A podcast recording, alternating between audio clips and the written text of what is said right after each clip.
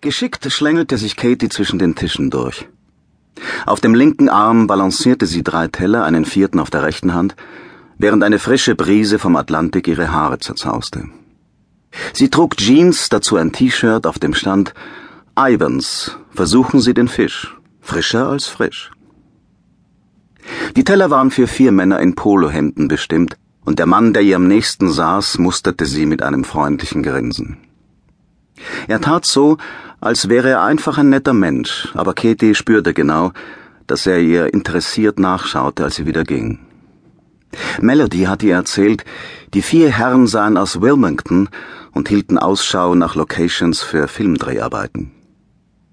Katie holte noch einen Krug mit Eistee und füllte ihre Gläser nach, ehe sie zur Theke zurückging. Verstohlen schaute sie hinaus aufs Wasser. Es war Ende April, weder warm noch kalt, sondern die perfekte Temperatur.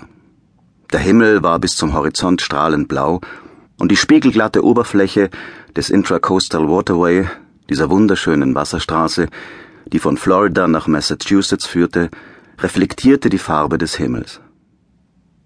Mindestens ein Dutzend Möwen hockte auf dem Geländer der Terrasse, und alle lauerten darauf, dass einer der Gäste ein paar Krumen unter den Tisch fallen ließ, die sie sich schnappen konnten.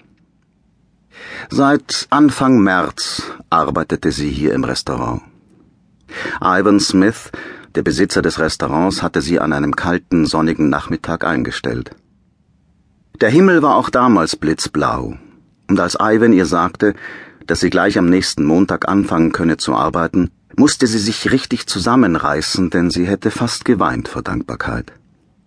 Erst auf dem Heimweg ließ sie den Tränen freien Lauf. Sie war vollkommen pleite und hatte seit zwei Tagen nichts mehr gegessen.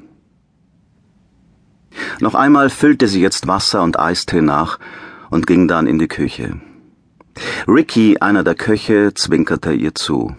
Das tat er immer, wenn er sie sah. Vor zwei Tagen hat er sie gefragt, ob sie Lust hätte, mal mit ihm auszugehen, und sie hatte geantwortet, sie würde sich aus Prinzip nicht mit Leuten aus dem Job verabreden. Aber sie befürchtete, dass er es nochmal versuchen könnte. Hoffentlich nicht. Ich glaube, heute lässt der Betrieb nicht nach, brummelte Ricky. Er war blond und schlaksig, vielleicht ein, zwei Jahre jünger als Katie und wohnte noch bei seinen Eltern. Jedes Mal, wenn wir denken, jetzt wird es ein bisschen ruhiger, schwappt eine neue Welle Gäste herein. Das liegt am schönen Wetter. Soll ich dich nach Hause fahren? Das Angebot machte er ihr mindestens zweimal in der Woche. Nein, danke. Nur keine Umstände. Ich wohne ja ganz in der Nähe. Es wäre überhaupt kein Umstand. Ich mache sowas gern, sagte er. Und mir tut es gut, wenn ich noch ein bisschen zu Fuß gehe. Sie reichte ihm ihren Bestellzettel, Ricky klemmte ihn an das Rad und brachte ihr eines der bestellten Gerichte. Sie trug den Teller zu dem entsprechenden Tisch in ihrem Bereich. Das Ivans war hier in der Gegend eine Institution. Seit fast 30 Jahren gab es dieses Restaurant. Inzwischen kannte Katie schon die meisten Stammgäste. Heute waren allerdings auch viele Leute da, die sie noch nie gesehen hatte. Paare, die flirteten, Paare, die sich gegenseitig ignorierten. Familien. Niemand schien hier fremd zu sein, niemand fragte nach ihr, aber es passierte doch immer wieder, dass ihre Hände plötzlich anfingen zu zittern. Und nachts ließ sie immer noch das Licht an, wenn sie schlief. Katie hatte kurze kastanienbraune Haare, die sie selbst färbte. In der Küchenspüle des winzigen Häuschens, in dem sie zur Miete wohnte. Sie trug kein Make-up. Bei dem sonnigen Wetter bekam sie bestimmt ein bisschen Farbe. Hoffentlich nicht zu viel. Sie nahm sich vor, Sonnenlotion zu kaufen.